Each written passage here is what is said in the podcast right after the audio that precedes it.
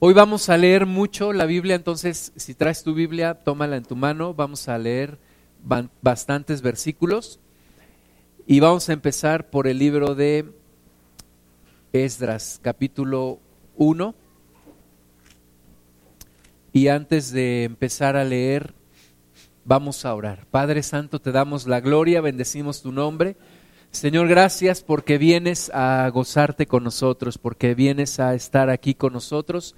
Señor, guíanos por favor a través de tu palabra y que despiertes en nuestro corazón en la inquietud, el hambre por, por conocer más de ti, Señor, y despiertes nuestro espíritu. Reprendo toda incredulidad en el nombre de Jesús y todo aquello que quiera molestarnos, que quiera desviarnos de tu palabra, sea atado, amordazado y echado fuera en el nombre de Jesús. Y que sea tu palabra, Señor, tu Espíritu Santo guiándonos para gloria y honra de tu santo nombre. En el nombre de Jesús. Amén. Bueno, vamos a dejar aquí un dedo en Esdras 1 y vamos a ir rápidamente antes de Esdras 1 a Jeremías, Jeremías 39. Un momento muy difícil para el pueblo de Dios. Hemos estado platicando cómo el, el pueblo de Dios se dividió en dos, el reino del norte y el reino del sur, el reino de Israel y el reino de Judá. Y cómo rey tras rey unos hicieron el propósito de Dios. Algunos de los reyes buscaron a Dios, pero la gran mayoría de los reyes se desviaron del camino de Dios y empezaron a adorar dioses ajenos, empezaron a hacer eh, herejía, empezaron a blasfemar del nombre de Dios, adoraron demonios, ofrecieron a sus hijos en sacrificio, hicieron una gran cantidad de cosas, provocaron a Dios a ira. Y finalmente en Jeremías 39.1 dice, en el año noveno de Sedequías, rey de Judá, en el mes décimo vino Nabucodonosor, rey de Babilonia, con todo su ejército contra Jerusalén y la sitiaron. Ya había caído el otro reino, el reino de Israel, ya había sido conquistado por Asiria y ahora está viniendo Babilonia en contra de Jerusalén, la sitiaron. Dice el versículo 2, y en el undécimo año de Sedequías, en el mes cuarto, a los nueve días del mes, se abrió brecha en el muro de la ciudad. Y entraron todos los príncipes del rey de Babilonia y acamparon a la puerta de en medio Nergal, Sarecer, Samgarnebo, Sarsekim, el Rapsaris, Nergal, Sarecer, el, Rab, el Rabmac y todos los demás príncipes del rey de Babilonia. Y viéndolo Sedequías, rey de Judá, y todos los hombres de guerra, huyeron y salieron de noche por, de la ciudad por el camino del huerto del rey, por la puerta entre los dos muros, y salió el rey por el camino del Arabá. Pero el ejército de los caldeos los siguió y alcanzaron a Sedequías en los llanos de Jericó y le tomaron y le hicieron subir a, Ribla en tierra de Hamad donde estaba Nabucodonosor, rey de Babilonia, y le sentenció y degolló el rey de Babilonia a los hijos de Sedequías en presencia de éste en Ribla, haciendo asimismo degollar el rey de Babilonia a todos los nobles de Judá, y sacó los ojos del rey, de del rey Sedequías y le aprisionó con grillos para llevarle a Babilonia. Y los caldeos pusieron a fuego la casa del rey y, y las casas del pueblo y derribaron los muros de Jerusalén y al resto del pueblo que había quedado en la ciudad y a los que se habían adherido a él, con todo el resto del pueblo que había quedado, Nabuzaradán, capitán de la guardia, los transportó a Babilonia. Pero Nabuzaradán, capitán de la guardia, hizo quedar en tierra de Judá los pobres del pueblo que no tenían nada y les dio viñas y heredades. Es un momento bien difícil para el pueblo de Dios. La ciudad de Jerusalén cayó, los muros fueron derribados, las casas fueron quemadas, el rey Sedequías fue aprisionado, le, sacaron los ojos, enfrente de él mataron a sus hijos y enfrente de él mataron a todos los nobles de Judá. Un momento bien complicado, bien difícil. Y nosotros lo leemos a, esta distancia de, tiempo de todo lo que ha pasado y lo vemos como una historia que está en la Biblia, pero lo tenemos que entender y tenemos que asimilar lo que la palabra de Dios nos quiere decir en todo esto. La, dice un hombre que un pueblo que no estudia su historia está condenado a sufrir los mismos errores. Y dice la Biblia que todo esto fue escrito por causa nuestra, para que tú y yo aprendamos de lo que la palabra de Dios registra. Fueron hechos históricos. Esto sucedió como todo lo de la Biblia, todo lo que la Biblia dice es verdad. No son leyendas, no son historias para espantar a los niños, son hechos históricos, cosas que sucedieron, una realidad que nos tiene que dejar una enseñanza. Y la enseñanza primera aquí es que cuando tú y yo insistimos en el pecado, insistimos, volvemos a lo mismo, desobedecemos a Dios, nos alejamos a Él, no esperemos que algo bueno nos suceda. No esperemos que algo bueno ocurra con una persona que se aleja de Dios. No esperemos que algo bueno le ocurra a un pueblo que se aparta de Dios y que continuamente Dios está enviando profetas, Dios está enviando personas a hablarle al pueblo. Hemos hemos leído acerca de Elías, de Eliseo, del mismo Jeremías, de Isaías, de tantos profetas que hablaron al pueblo, que hablaron a los reyes, pero continuamente el pueblo se fue alejando de Dios. Entonces, no esperemos que algo bueno ocurra con una persona que se aleja de Dios. No esperes que algo bueno ocurra en tu vida si tú te empiezas a alejar de Dios. E ocurrirá completamente algo contrario, algo malo, algo que tú y yo no queremos vivir algo como lo que le ocurrió a este pueblo de Judá. Dios había estado hablando, Jeremías había estado diciendo, viene una calamidad, viene un pueblo, viene una conquista, no le creyeron, lo metieron en una cisterna, lo encerraron en la cárcel, le pusieron grillos, le pusieron eh, cadenas y no le quisieron creer. Finalmente el día llegó. El día llegó y aquellos que no lo habían creído, algunos de ellos murieron, el rey le sacaron los ojos y al pueblo lo llevaron cautivo a Babilonia. Ahora, acuérdate que en este lugar, en Jerusalén, había un templo que había sido edificado por el rey Salomón, un templo con gran esplendor y gloria, un templo en donde Dios había dicho que su nombre estaría ahí. ¿Qué pasó con ese templo? Vamos a, a Jeremías 52. Jeremías 52 repite lo que ya leímos en Jeremías 39, pero nos da más detalles de lo que pasó con el templo. Jeremías 52, 12 dice, y en el mes quinto, a los diez días del mes, que era el año 19 del reinado de Nabucodonosor, rey de Babilonia, vino a Jerusalén Nabuzaradán, capitán de la guardia, que solía estar delante del rey de Babilonia, y quemó la casa de Jehová y la casa del rey y todas las casas de Jerusalén y destruyó con fuego todo edificio grande. Y todo el ejército de los caldeos que venía con el capitán de la guardia destruyó los, todos los muros alrededor de Jerusalén e hizo transportar Nabuzaradán, capitán de la guardia, a los pobres del pueblo y a la otra gente del pueblo que había quedado en la ciudad, a los desertores que se habían pasado al rey de Babilonia y a todo el resto de la multitud del pueblo. Mas de los pobres del país dejó Nabuzaradán, capitán de la guardia para viñadores y labradores. Y los caldeos quebraron las columnas de bronce que estaban en la casa de Jehová, y las basas y el mar de bronce que estaba en la casa de Jehová, y llevaron todo el bronce a Babilonia. Se llevaron también los, los calderos, las palas, las despabiladeras, los tazones, las cucharas, y todos los utensilios de bronce con que se ministraba y sigue hablando cómo saquearon la casa de Dios, cómo derribaron la casa, destruyeron la casa de Dios que se había edificado con tanto esmero, con tanto trabajo, con tanta con tantos recursos y cómo en este día de derrota, en este día trágico, saquean toda la casa, destruyen la casa, destruyen los muros de Jerusalén y todo el pueblo es llevado cautivo con excepción de los pobres. Y es algo terrible, terrible.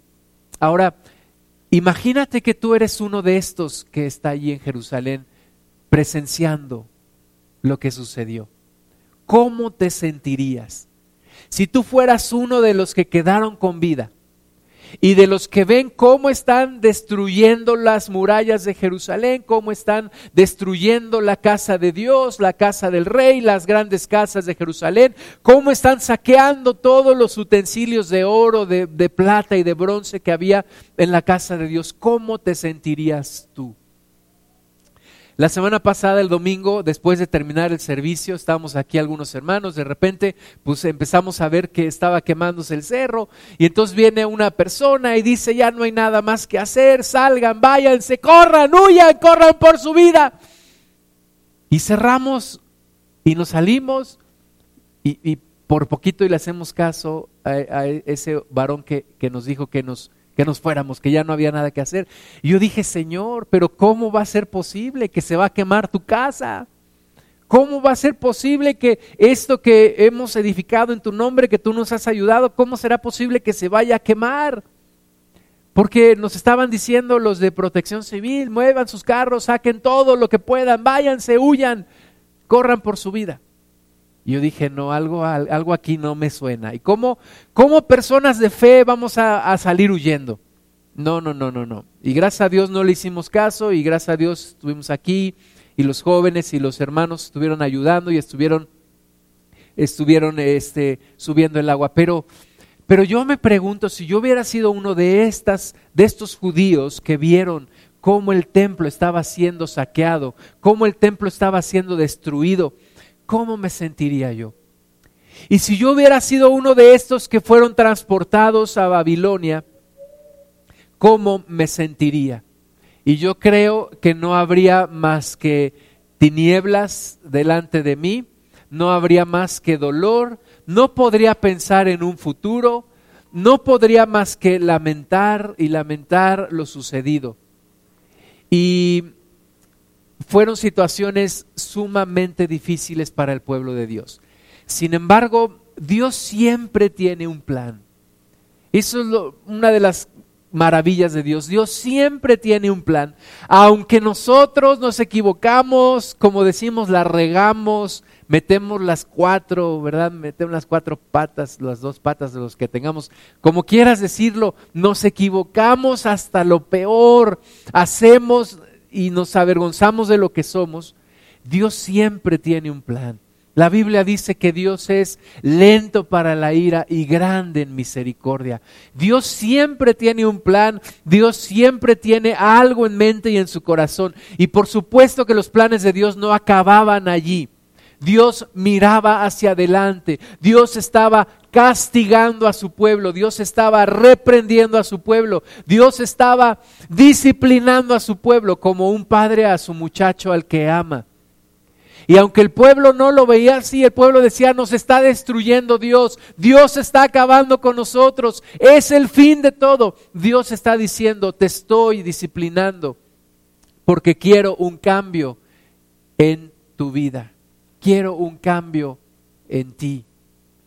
Estaba platicando eh, el hermano Jacob, el pastor Jacob allá en la sierra, en la Unión, de las pruebas que él ha vivido y, él le daba testimonio a otra persona y le decía, mira Dios, todo lo que me, ha quitado me lo está regresando y me ha restaurado. Y le decía a la otra persona, entonces ¿para qué te lo quitó si te lo volvió a dar? Y la respuesta es muy sencilla, porque Dios está buscando un cambio en mi corazón. Y si es necesario quitarme todo, Dios lo hará, porque Dios quiere un cambio en mi corazón. Dios está buscando un cambio en el pueblo. ¿Por qué permite la destrucción de Jerusalén para que después se vuelva a edificar? ¿Por qué permite la destrucción de un templo para que luego se vuelva a edificar? ¿Por qué no mejor no lo destruyó? de una vez para siempre? ¿O por qué mejor no lo no permitió que se destruyera? Bueno, porque Dios quiere un cambio en el corazón del pueblo. Vamos a Esdras capítulo 1. Jeremías dio una promesa y la promesa era la siguiente, después de 70 años, este pueblo que está saliendo empezará a regresar y Jerusalén volverá a ser edificada y el templo volverá a ser edificado los que lo vieron destruyéndose no lo podrían tal vez creer. Pero Dios siempre cumple sus promesas. Esdras 1.1. En el primer año de Ciro, rey de Persia, para que se cumpliese la palabra de Jehová por boca de Jeremías, despertó Jehová el espíritu de Ciro, rey de Persia, el cual hizo pregonar de palabra y también por escrito por todo su reino, diciendo, así ha dicho Ciro, rey de Persia, Jehová el Dios de los cielos me ha dado todos los reinos de la tierra y me ha mandado que le edifique casa en Jerusalén, que está en Judá.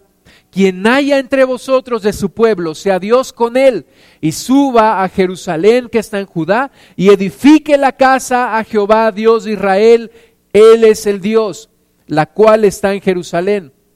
Y a todo el que haya quedado en cualquier lugar donde more, ayúdenle los hombres de su lugar, con plata, oro, bienes y ganados, además de ofrendas voluntarias para la casa de Dios, la cual está en Jerusalén. Esta orden del rey Ciro es una orden impresionante, porque Ciro no era un hombre que conociera a Dios. Ciro era el hombre más poderoso del mundo en su tiempo. Y Ciro, un hombre impío, un hombre que no conocía a Dios, reconoce esto y dice, Dios me ha dado todos los reinos de la tierra con un solo propósito, que yo vaya y le edifique y le reedifique la casa que él tiene en Jerusalén. Y es increíble pensar que esto está sucediendo a mí me resulta difícil creer esta palabra. Si yo, hubiera vivido en estos tiempos y hubiera escuchado este, esta, este edicto, del, este decreto del rey Ciro, que dice, ahora vayan y reedifiquen Jerusalén y, y reedifiquen la casa de Dios y vayan todos los que tengan ánimo y tengan oro, tengan la plata, tengan todo el material y todo lo necesario y recojan ofrendas voluntarias. Yo diría, esto, esto es esto no tiene sentido. O sea, el hombre más importante del mundo, tomándose el tiempo, el esfuerzo y diciendo, vayan, vamos a reedificar la casa de Dios.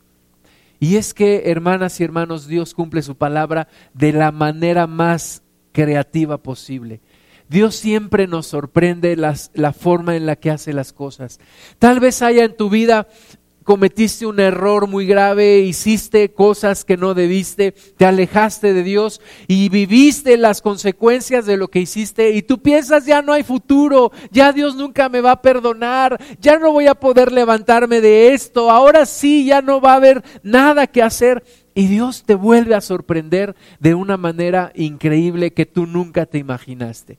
Y Dios vuelve a, a, dar la orden, porque cuando Dios habla, la orden se tiene que cumplir. Dios no puede mentir, dice la Biblia, que es imposible que Dios mienta. Es imposible que Dios mienta. Dios no puede mentir. Y si Dios dice una cosa, eso se tiene que hacer. Y si Dios dice que tu vida se reedifique y que tú te vuelvas a acercar a Dios, eso va a suceder en tu vida. Eso estaba ocurriendo aquí en Esdras 1. Es algo verdaderamente increíble. El templo fue destruido en el año 586 antes de Cristo y en el año 538 antes de Cristo Ciro da la orden para empezar a restaurar el templo, la ciudad y después, bueno, estamos teniendo el curso de Nehemías, sabemos que Nehemías fue a reedificar los muros de Jerusalén. Entonces, mi primer punto, hermanas y hermanos, el día de hoy es que donde estés, con el error que hayas cometido, con la frialdad que haya en tu corazón, si Dios vuelve a tener misericordia de ti, si tú vuelves a permitir que la promesa de Dios se cumpla en tu vida, tú te vas a levantar.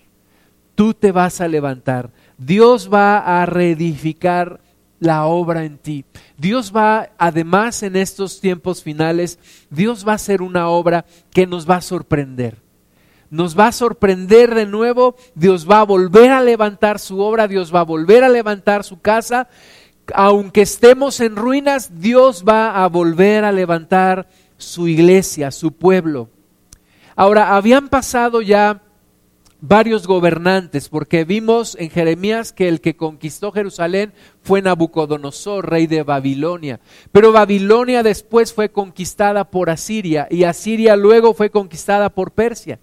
Entonces ya habían pasado varios reyes, ya habían pasado varios años, pero el plan de Dios sigue vigente y el plan de Dios se cumple a través de las personas que Él quiere. Esdras capítulo 2 versículo 64.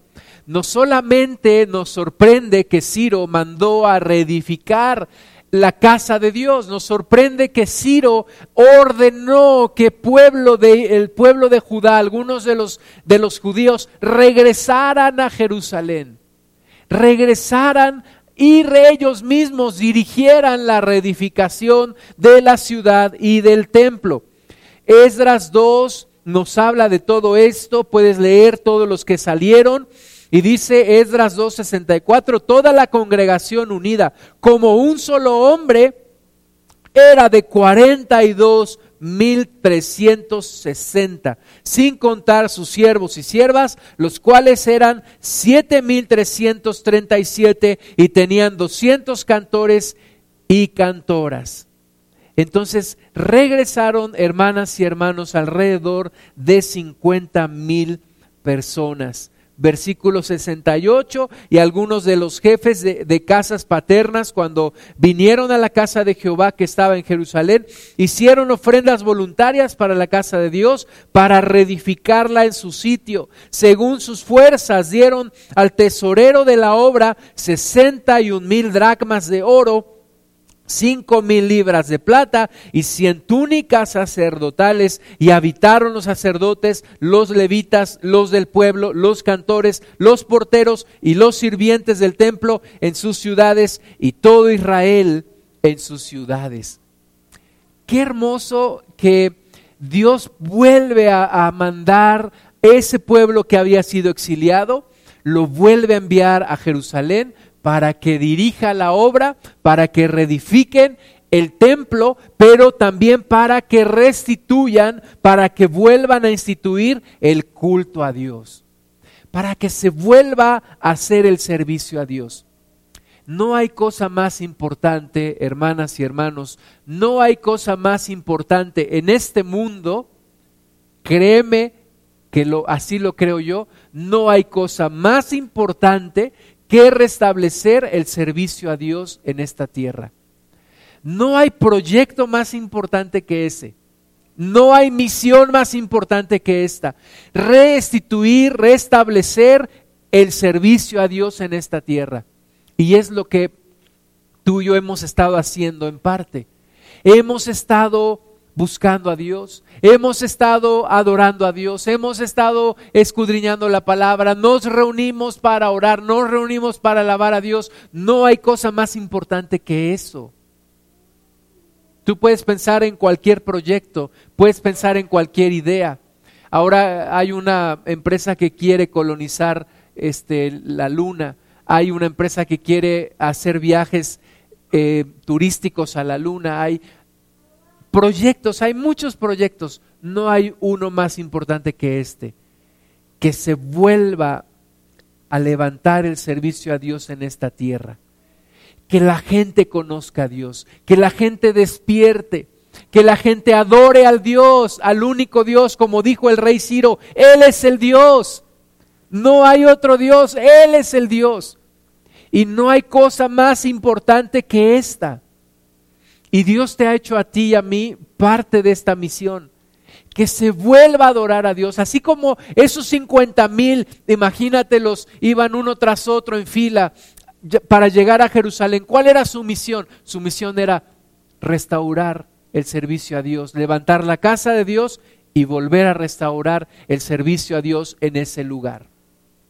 No había otro lugar en donde se ofrecieran sacrificios a Dios. No había otro lugar en donde se adorara a Dios. Estos 50 mil era, era el, el primer grupo de personas que iba a regresar con un propósito.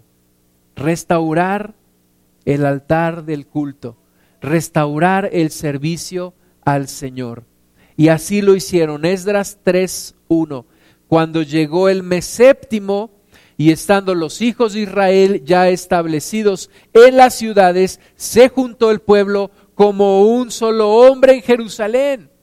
Fíjate que todo esto lo haremos solamente cuando tengamos el mismo ánimo, cuando tengamos el mismo interés, cuando tengamos la misma idea de restaurar la casa de Dios, de restaurar el, el sacrificio de ofrenda, de adoración a nuestro Dios como un solo hombre se juntaron en Jerusalén. Versículo 2. Entonces se levantaron Jesúa, hijo de Josadac, y sus hermanos los sacerdotes, y Zorobabel, hijo de Salatiel, y sus hermanos, y edificaron el altar del Dios de Israel para ofrecer sobre él holocaustos, como está escrito en la ley de Moisés, varón de Dios. Y colocaron el altar sobre su base, porque tenían miedo de los pueblos de las tierras y ofrecieron sobre él holocaustos a Jehová, holocaustos por la mañana y por la tarde. Celebraron asimismo la fiesta solemne de los tabernáculos,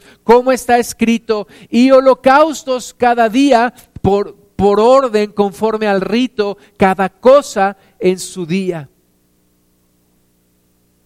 El primer servicio a Dios que se llevó a cabo en esta tierra mexicana fue ocasionado por un protestante a quien mataron. Lo mataron y se realizó el primer servicio evangélico en esta tierra mexicana a causa de ese hombre que iba a ser sepultado. Y fue la primera ocasión que en esta nación, en esta tierra, se adoró al Dios verdadero. Él es el Dios. No a una imagen, no a, un crucifijo, no a una estatua, no a una pintura. Al Dios verdadero. Al Dios verdadero, al único Dios verdadero. Y desde ese día hasta el día de hoy, la misión de la iglesia tiene que ser restaurar el culto a Dios, al Dios verdadero, al único Dios verdadero. Y tú y yo estamos en medio de esta misión, restaurar el servicio a Dios, que la gente conozca a Dios, que la gente sea instruida, que las personas lean la Biblia, que las personas conozcan el sacrificio que Cristo ha hecho. Esa es nuestra labor, hermanas y hermanos después de que hemos vivido tantas calamidades en esta nación, después de que Latinoamérica ha sufrido tanto, sabemos que la única solución está en Jesús.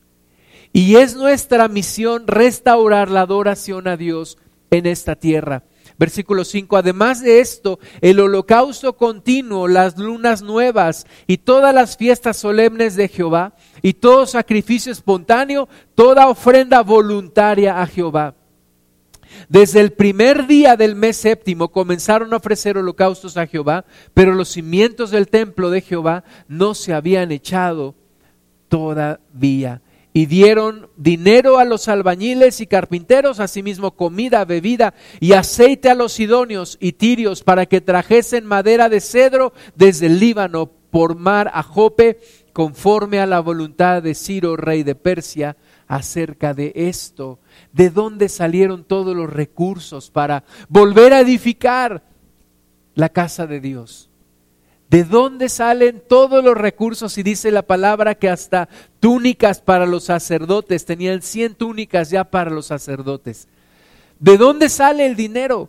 Hay dinero ya redimido de Dios. Hay personas a quien Dios toca sus corazones. Hay recursos que Dios suelta desde el cielo para que se reedifique la obra de Dios, para que se implemente, para que se establezca el reino de Dios en esta tierra.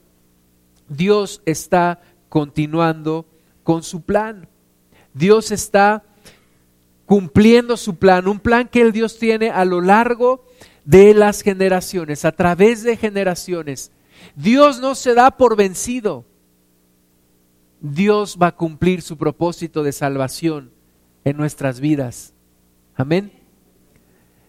Ahora, el diablo, Esdras 4, el diablo no se queda de brazos cruzados.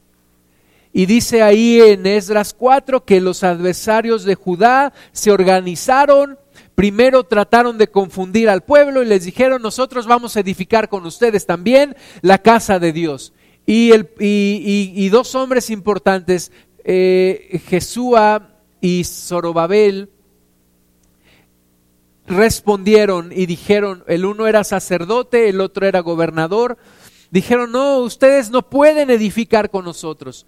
Pero estos entonces mandaron cartas al rey, ya no era el rey Ciro, ahora mandan cartas al rey Artajerjes y les dicen, mira, este pueblo está edificando un muro y una ciudad y un templo y estos son personas rebeldes y ten cuidado porque se van a levantar en contra tuya. Tú puedes ver que estas personas han sido rebeldes, puedes estudiar en el pasado lo que, lo que han vivido y, y no puedes permitir que esto continúe. Y entonces el rey se deja convencer por el adversario y Esdras 4:21 dice, ahora pues dad orden que cesen aquellos hombres y no sea esa ciudad reedificada hasta que por mí sea dada nueva orden. Y mirad que no seáis negligentes en esto. ¿Por qué habrá de crecer el daño en perjuicio de los reyes? Entonces, cuando la copia de la carta del rey Artajerjes fue leída delante de Reum, y de Simsai, secretario, y sus compañeros fueron apresuradamente a Jerusalén a los judíos y les hicieron cesar con poder y violencia. Entonces cesó la obra de la casa de Dios que estaba en Jerusalén y quedó suspendida hasta el año segundo del reinado de Darío, rey de Persia. El diablo no se da por vencido. Es un enemigo vencido que no se da por vencido. Y entonces, por todos los medios, va a tratar de interrumpir la obra que Dios está haciendo en tu vida. Y te va a traer desánimo, y te va a traer problemas, y te va a traer distracciones, y va a tratar de que te alejes de Dios y que pienses, no, pues no tiene sentido, y para qué, para qué me esfuerzo tanto, no tiene ningún caso, y va a tratar de que se interrumpa la obra de Dios en tu vida. Y va a tratar de que todos nos desanimemos y digamos, pues ¿para qué? Si, si no va a prosperar y mejor vámonos cada quien a su casa y, y mejor, yo creo que no es tiempo de que se levante la obra de Dios, yo creo que este país nunca va a cambiar, yo creo que mejor pues vamos a darnos por vencidos. Y es lo que el diablo quiere, distraernos, desanimarnos, intimidarnos y alejarnos de la obra de Dios. Y lo logró al menos temporalmente en este pueblo. Estos 50 mil que habían sido enviados solamente para reedificar la casa de Dios, ahora estaban intimidados, estaban desanimados, fueron con violencia y les impidieron seguir adelante la obra. Y la obra de Dios se detuvo. ¿Por cuánto tiempo la obra de Dios ha estado detenida en tu vida? ¿Por cuánto tiempo has dejado de orar? ¿Has dejado de leer la Biblia? ¿Has dejado de congregarte como antes lo hacías? ¿Has dejado de darle el primer lugar a Dios en tu vida? ¿Permitiste que el diablo te distrajera? ¿Permitiste que el diablo te afanara? ¿Permitiste que el diablo te desanimara? Aún tal vez tuviste problemas con hermanas o con hermanos y dijiste esto no vale la pena. Y permitiste que la obra de Dios se detuviera en tu vida. Pero en medio de todo eso, todavía Dios tiene misericordia de nosotros. Y en medio de todo eso, todavía una luz de Dios viene a nuestra vida y nos hace reaccionar y nos hace volver a creer, volver a pensar y volver a levantarnos en el propósito de Dios. Y hay dos profetas, dos profetas que que Dios usa para que la obra de Dios vuelva a levantarse y es el profeta Ageo y el profeta Zacarías. Ya habían ido con todo el ánimo, ya habían tenido los recursos, el oro, la plata, el cedro, todo lo que necesitaban, pero permitieron que el enemigo se metiera, permitieron que el diablo los detuviera y se fueron cada quien a su casa. Pero entonces Dios habla a través del profeta Ageo en Ageo 1 Ageo 1, versículo 1.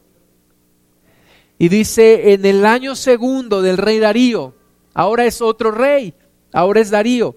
En el mes sexto, en el primer día del mes, vino palabra de Jehová por medio del profeta Ageo a Zorobabel, hijo de Salatiel, gobernador de Judá, y a Josué, hijo de Josadac, sumo sacerdote, diciendo, Así ha hablado Jehová de los ejércitos, diciendo, Este pueblo dice, no ha llegado aún el tiempo, el tiempo de que la casa de Jehová sea reedificada. Dios les está diciendo, ¿por qué están pensando ustedes que no es el tiempo? ¿Por qué están pensando ustedes que no es la hora, que todavía no hay las condiciones para que se vuelva a reedificar la casa de Dios? Si ustedes mismos fueron enviados con ese propósito. ¿Por qué tú has dicho en tu corazón, no es tiempo de acercarme a Dios, no es tiempo de servirle, no es tiempo de hacer esto para Dios? ¿Por qué lo has permitido? ¿Por qué has permitido que el diablo te engañe en tu corazón? ¿Por qué has permitido que tu propio corazón te engañe? Que tu propia negligencia te engañe. Y muchas veces dices, no es el tiempo, no es el tiempo. Encuentro mucha oposición y te das por vencido. Y dices, no es el tiempo de restaurar mi matrimonio, no es el tiempo de cambiar, no es el tiempo de recibir una sanidad en mi corazón, no es el tiempo de restaurar la relación con mis hijos. Y Dios viene y te dice, ¿por qué dices eso? ¿Por qué dices que no ha llegado el tiempo? ¿Quién es el que determina los tiempos? Dios es el que determina los tiempos. Y Dios dice que ya es el tiempo, que el tiempo es ahora. Versículo 3, entonces vino palabra de Jehová por medio del profeta Ageo diciendo, es para vosotros tiempo, para vosotros de habitar en vuestras casas artesonadas, y esta casa está desierta. Porque abandonaste los sueños de Dios y te fuiste detrás de tus propios sueños. Y aunque tus propios sueños parezcan muy hermosos, parezca todo muy bonito, así como una casa artesonada, la verdad es que son sueños bajos, son visiones miopes, son pensamientos pobres y miserables comparados con los planes que Dios tiene para ti. ¿Por qué abandonas los sueños de Dios? ¿Por qué te cierras a la voz de Dios? ¿Por qué concluyes no es tiempo y corres detrás de otros propósitos en tu vida? Y dices, no es tiempo de buscar a Dios, no es tiempo de hacer esto, yo te vuelvo a repetir, no hay cosa más importante que restaurar la adoración a Dios en tu vida. No hay cosa más importante que restaurar la adoración a Dios en este mundo. No tienes por qué abandonar ese sueño. No tienes por qué dejar de escuchar la voz de Dios. Al contrario, tienes que oírla con más claridad, seguir a Dios con más decisión servir al Señor con más decisión. Dice el versículo 5, pues así ha dicho Jehová de los ejércitos, meditad bien sobre vuestros caminos, sembráis mucho y recogéis poco, coméis y no os saciáis, bebéis y no quedáis satisfechos, os vestís y no os calentáis, y el que trabaja jornal recibe su jornal en saco roto. Mira todo lo que todo lo que ha pasado, medita en las cosas. Comes pero no te sacias. Tienes cosas que hacer pero no estás en paz. Tienes una prosperidad material pero no tienes una paz en tu corazón. Me da mucha tristeza ver algunos lugares en la Sierra de Hidalgo en donde visitamos y vemos que ya hay carretera, ya hay televisión, hay energía eléctrica, hay agua potable, pero en muchos de estos lugares los templos evangélicos están cerrados. Están cerrados, están descuidados, están cayéndose. Algunos no están cerrados, pero se reúnen dos o tres. ¿Y todo el pueblo en dónde está? Porque corrieron detrás de su propia comodidad, porque van detrás de su propio beneficio, porque creen que el beneficio material es mejor que la vida espiritual. Y Dios dice, cuán equivocados están ustedes.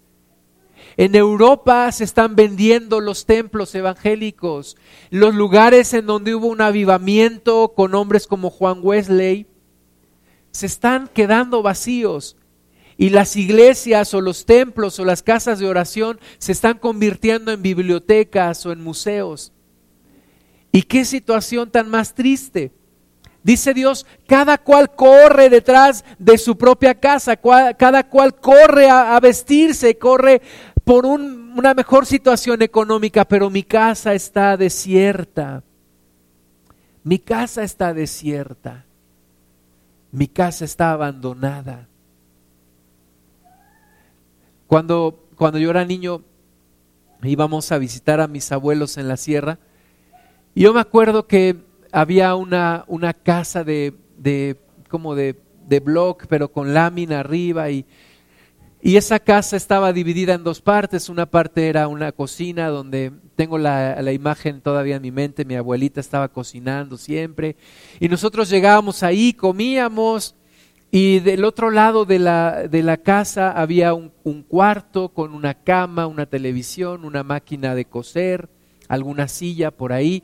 Era el lugar donde mis abuelos dormían y era un lugar muy sencillo, pero con orden, con orden. Y esta semana pasada eh, pude ir para allá y visitar la misma casa.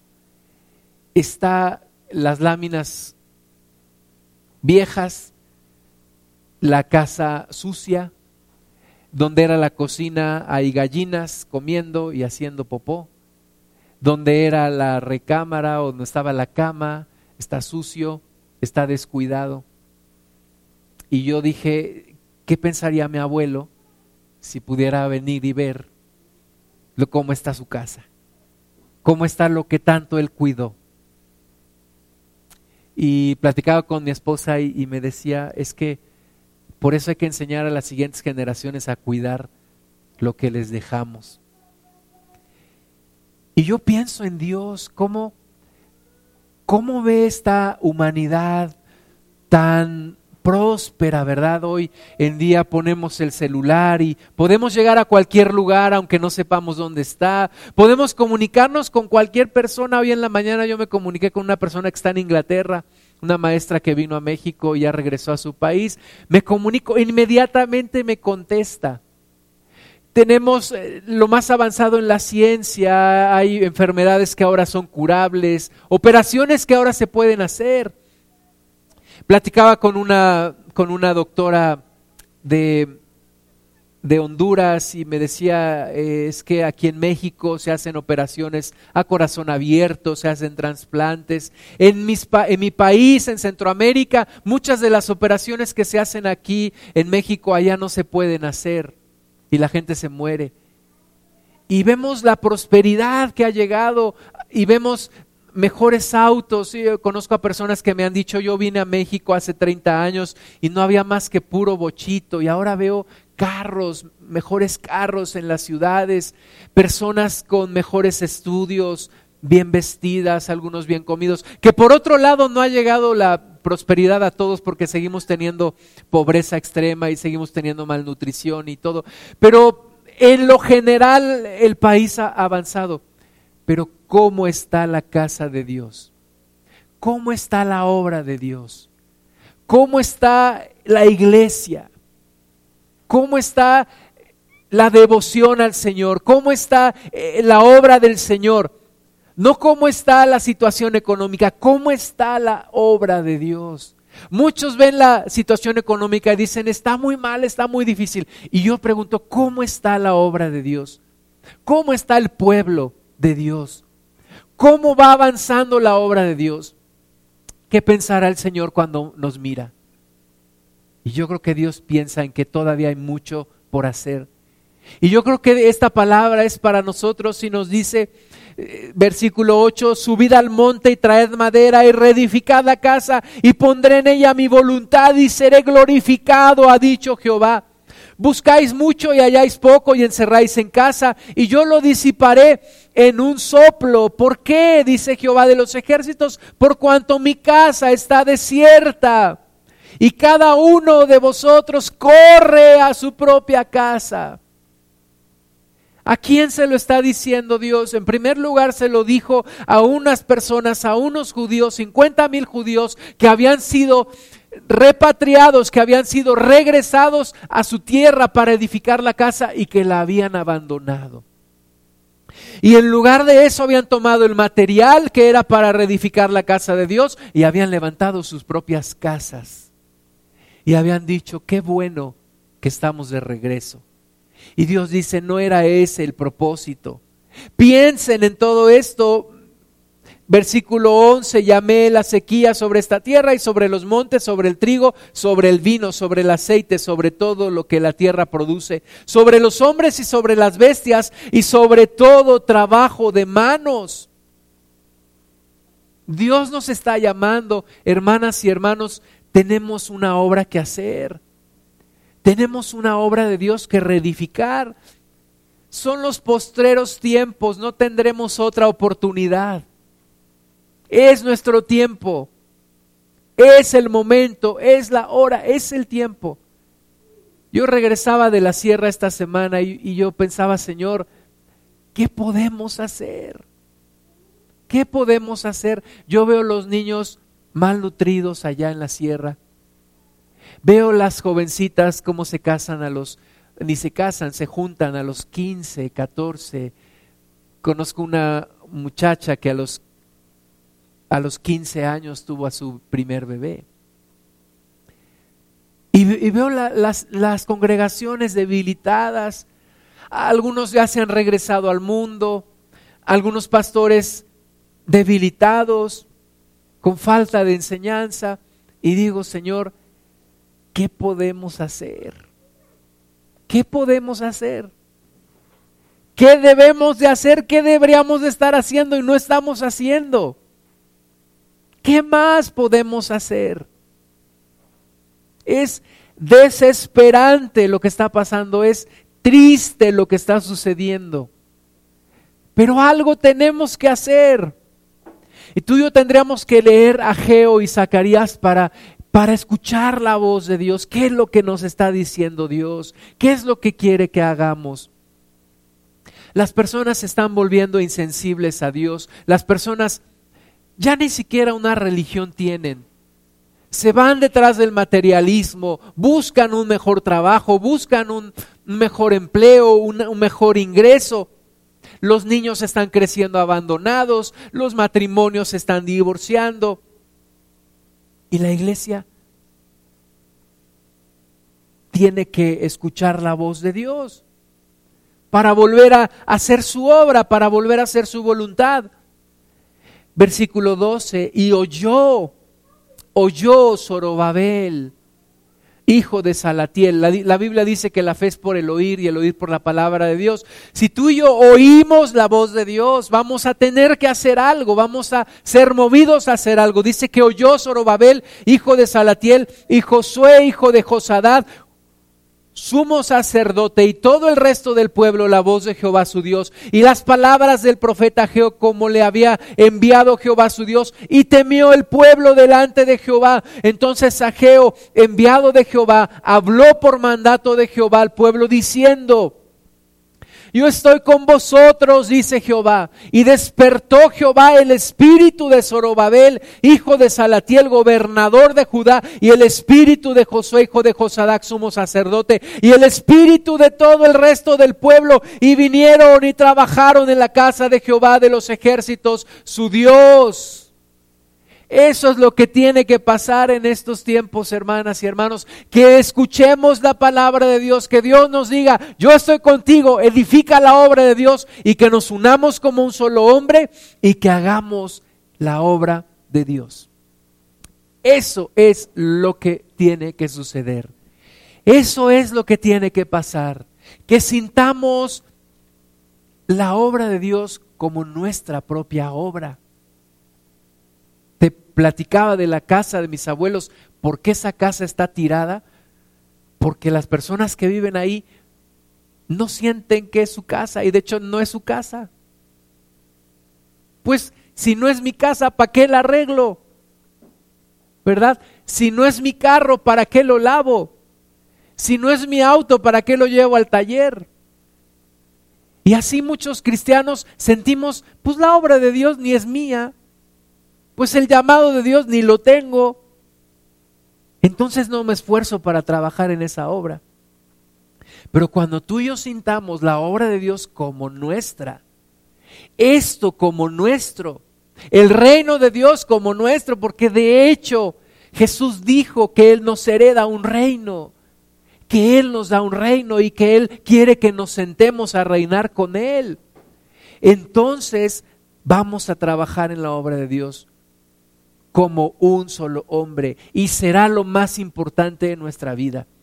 Mientras tanto, la iglesia pues solo será un lugar a donde vamos para no sentirnos tan culpables y para calmar un poquito nuestra conciencia. El templo se volvió a edificar. La obra de Dios se volvió a hacer. Vamos a, apartando aquí en Ageo, vamos de nuevo a Esdras. Esdras 3, 8. Te quiero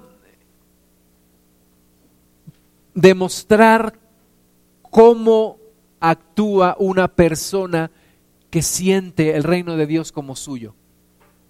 ¿Cómo actúa una persona que siente la obra de Dios como suya? Esdras 3.8.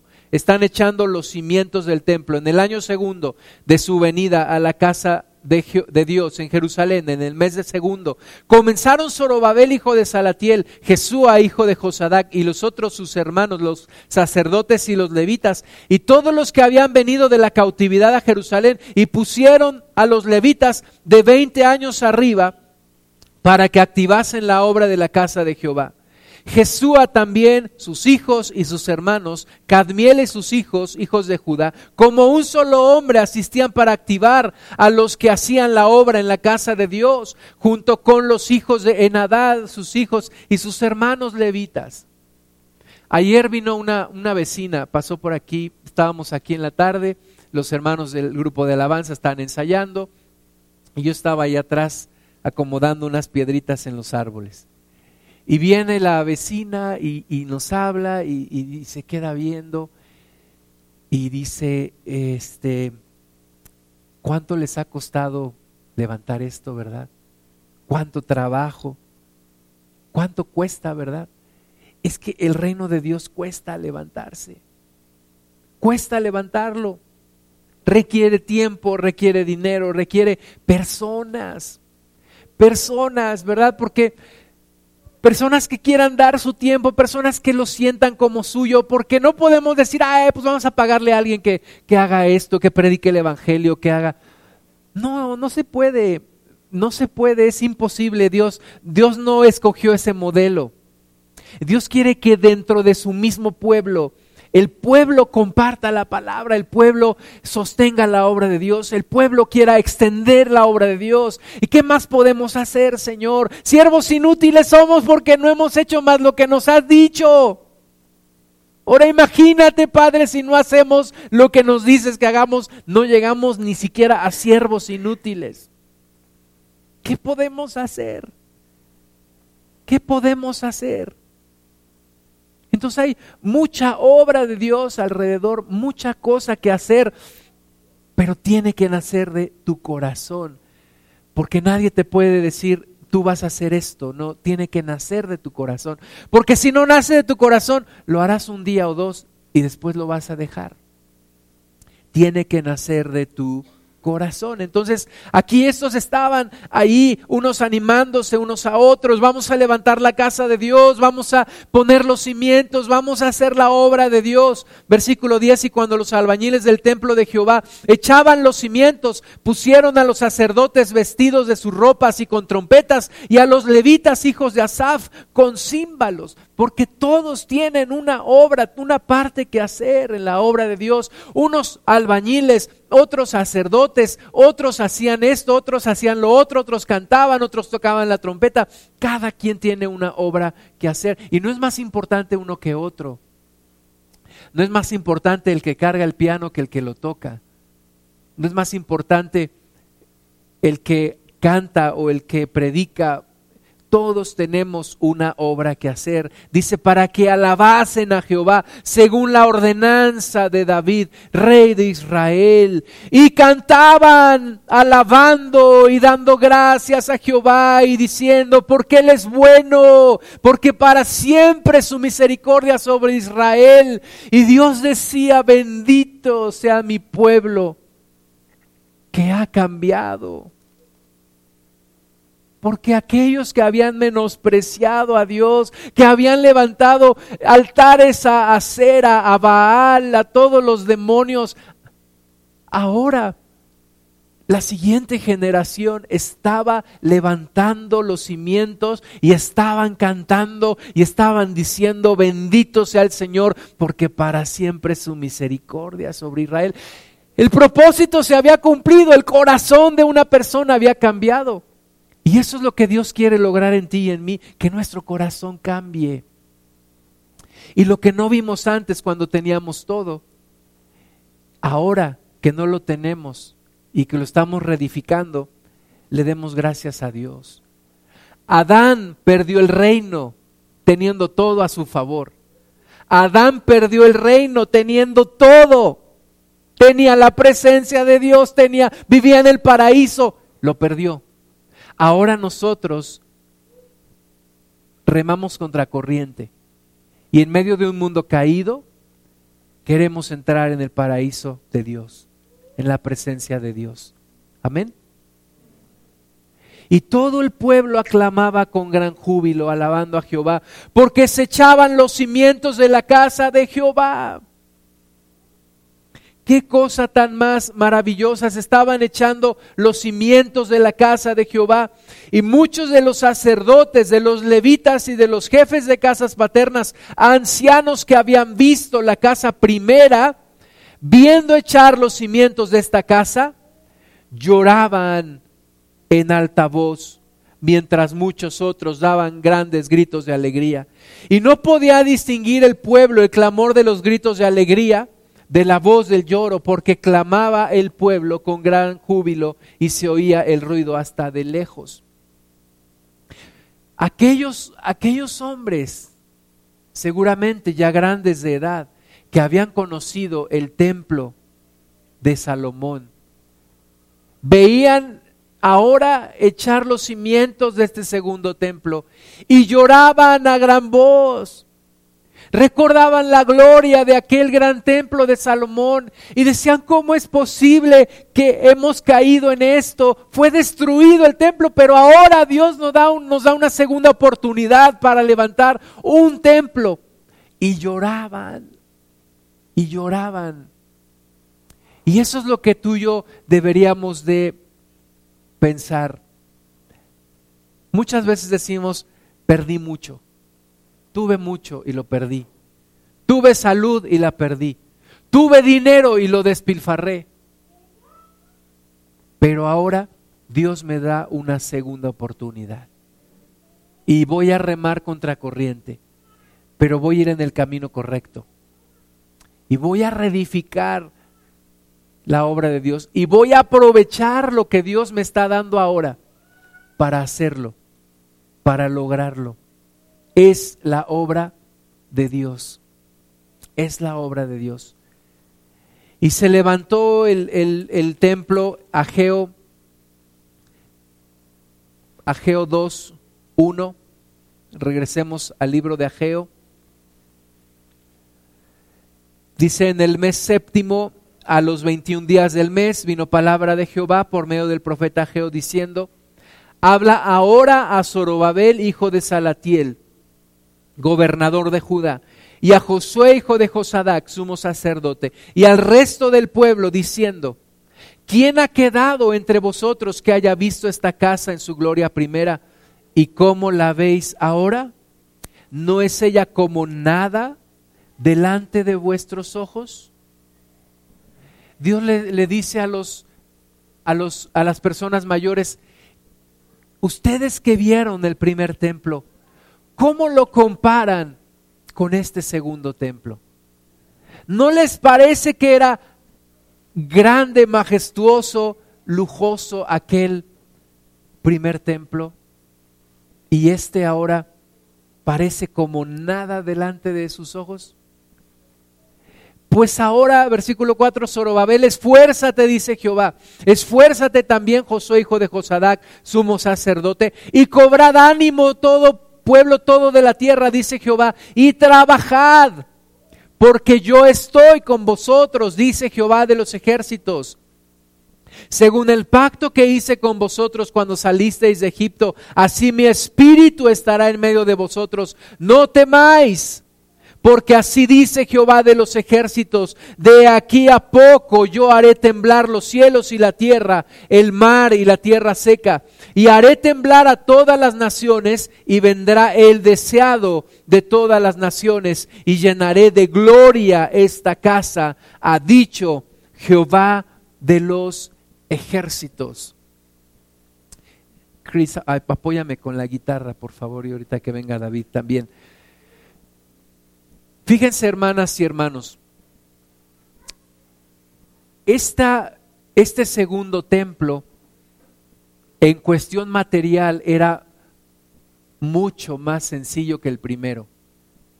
En el primero hubo un rey David que se encargó de reunir oro, reunir madera, plata, bronce. Hubo un rey Salomón junto con un pueblo que se encargó de de reunir todo el material. Hubo un diseño que Dios reveló, se construyó en el mejor tiempo del reino de Dios, en el mejor tiempo del, del reino de Israel, con un reino unificado, con las doce tribus unidas. Pero este segundo templo se construye en un momento de adversidad, se construye en un tiempo complicado, de una manera urgente, no hubo tiempo para planearlo, no hubo tiempo, era urgente construirlo. Y Dios dice, miren, no se compara la gloria del primer templo. Si hablamos de la gloria material, no se compara. Pero, pero yo les digo, dice el versículo 9, que la gloria postrera de esta casa será mayor que la primera. O sea, la gloria de este segundo templo, aunque materialmente es menor, es menos glorioso, es de menor calidad, ponme atención en esto. La condición espiritual será mejor. ¿Por qué? Simple y sencillamente lo dice el versículo 7 porque vendrá el deseado de todas las naciones y llenaré de gloria esta casa. ¿Quién enseñó en este segundo templo? ¿Quién enseñó, hermanas y hermanos, en este segundo templo? Jesús. Jesús vino a enseñar en este segundo templo. Jesús se paró en medio de este segundo templo. Jesús corrió a los mercaderes de los atrios. Jesús vino a enseñar y aún le dijo a los fariseos, todos los días me podían encontrar enseñando en este templo. ¿Por qué vienen contra mí con palos y con piedras? Cualquiera de estos días ustedes sabían dónde yo estaba, enseñando en el templo. Dice aquí, porque vendría el deseado de todas las naciones y llenaría la casa con la gloria de Dios. Se estaba preparando, hermanas y hermanos, se estaba preparando el plan glorioso de la visita de Jesús y de la redención de todos los pueblos de la tierra, no solamente del pueblo judío, de todos los pueblos de la tierra. Isaías 56,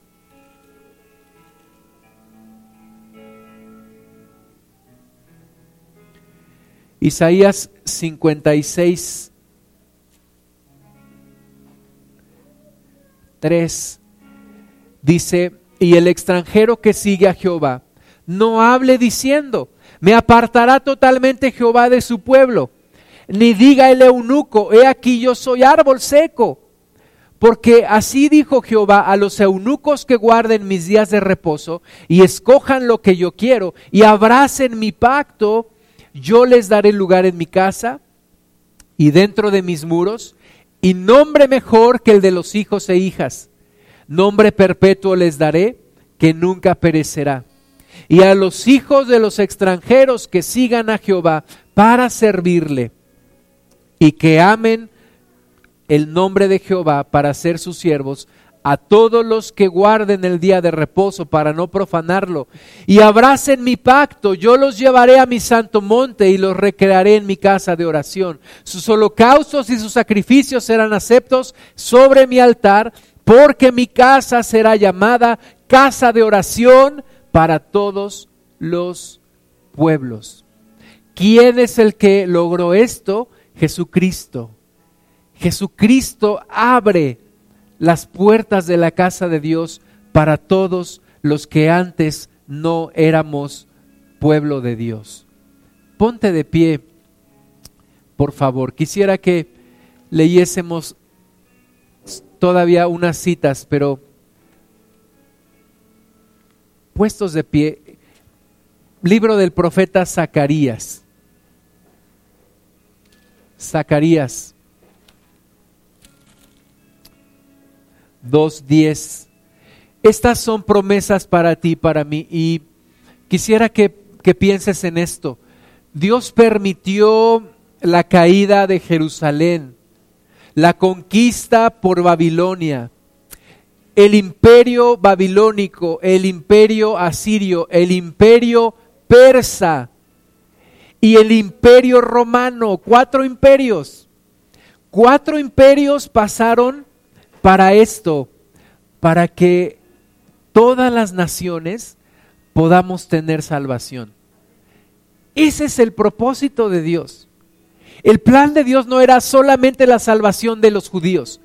El plan de Dios es la restauración de todas las naciones, de todos los pueblos de la tierra. Y ahí estábamos incluidos nosotros. El pueblo de Dios lo sufrió, la Biblia dice que ellos administraron algo que no era para ellos, sino para nosotros. Y ahora tú y yo podemos entrar completamente. Zacarías 2, 10 dice, canta y alégrate, hija de Sión, porque he aquí vengo y moraré en medio de ti, ha dicho Jehová, y se unirán muchas naciones a Jehová en aquel día y me serán por pueblo y moraré en medio de ti. Y entonces conocerás que Jehová de los ejércitos me ha enviado a ti. Fíjate cómo dice, muchas naciones se unirán. Parte de esto somos nosotros. Zacarías 4:9. Las manos de Zorobabel echarán el cimiento de esta casa y sus manos la acabarán y conocerás que Jehová de los ejércitos me envió a vosotros. Porque los que menospreciaron el día de las pequeñeces se alegrarán y verán la plomada en la mano de Zorobabel. Estos siete son los ojos de Jehová que recorren toda la tierra. En otra versión dice los que, los que menospreciaron el día de los pequeños comienzos era un pequeño templo, era un sencillo templo. Pero lo que Dios estaba reedificando no era ese templo material, sino su iglesia universal. Toda su iglesia compuesta de todos los pueblos de la tierra. ¿No te da gusto? Zacarías 6:12 y le hablarás diciendo, así ha hablado Jehová de los ejércitos diciendo, he aquí el varón cuyo nombre es el renuevo, el cual brotará de sus raíces y edificará el templo de Jehová. Él edificará el templo de Jehová y él llevará su gloria y se sentará y dominará en su trono y habrá sacerdote a su lado y consejero de paz habrá entre ambos. Está hablando de nuestro Señor Jesucristo. Y Zacarías 13, 1, en aquel tiempo habrá un manantial abierto para la casa de David y para los habitantes de Jerusalén, para la purificación del pecado y de la inmundicia. Y en aquel día, dice Jehová de los ejércitos, Quitaré de la tierra los nombres de las imágenes y nunca más serán recordados. Y también haré cortar de la tierra a los profetas y al espíritu de inmundicia. Vamos a cerrar nuestros ojos. Vamos a alabar al Señor. Dios es quien ha hecho posible todo esto. Dios permitió todo esto y la gloria postrera de la iglesia será mayor que la primera. Será mayor que la primera. Gracias, Padre, porque hiciste todo esto para que hoy nosotros también tengamos salvación. Para que hoy también nosotros podamos ser redimidos, podamos gozarnos, Padre, reedifica tu obra en nosotros. Levanta tu obra en nosotros. Vuélvete a nosotros, Señor. Despierta el mismo espíritu que despertaste en, Zorobabel y en Josué. Despierta el mismo espíritu que despertaste en aquellos judíos que reedificaron tu obra. Ora al Señor y dile, reedifica tu obra en mí, Padre. Haz tu obra en mí, díselo. Cumple tu propósito en mi vida. Cumple tu plan en mi vida, Señor. Y ayúdame para seguir adelante. Ayúdame, oh Dios, para continuar en este camino. Gracias, Cristo, por dar tu vida en rescate por la mía. Gracias, Señor, el deseado de todas las naciones. Gracias, amado Señor y Salvador. Hoy nos gozamos en tu obra. Hoy te bendecimos. Hoy nos alegramos, Señor, en tu obra. Despierta, Padre, este pueblo. Despierta este pueblo, Señor. Y ayúdanos a seguir adelante. Despierta en nosotros el ánimo, el deseo de reedificar tu obra de hacer tu voluntad, de cumplir con tu propósito. Ayúdanos, Señor. Pon tu mano en el que está a tu lado y clama por él, clama por ella. Ayuda a mi hermana, ayuda a mi hermano, Señor. Reedifica tu obra en este varón, en esta mujer. Levántate, oh Dios. Ayúdanos, no nos dejes perecer, no nos dejes en la intimidación, en el desánimo en el temor, en el miedo, en, la parálisis. Ayúdanos, Señor, a seguir adelante, porque tu promesa es para todo aquel que venciere, para todo aquel que llega a la meta, para todo aquel que logra el propósito. Te damos la gloria, Señor. Te damos la honra a ti, Padre. Y hoy recordamos, Señor Jesús, lo que tú hiciste por nosotros, lo que tú has hecho por nosotros. Hoy lo recordamos, Señor. Lo que tú hiciste en la cruz. Todo esto para que tú pudieras redimirnos, para que tú pudieras salvarnos. Bendito es tu santo nombre. Glorificamos tu nombre, oh Dios. Exaltamos tu precioso nombre, oh Rey.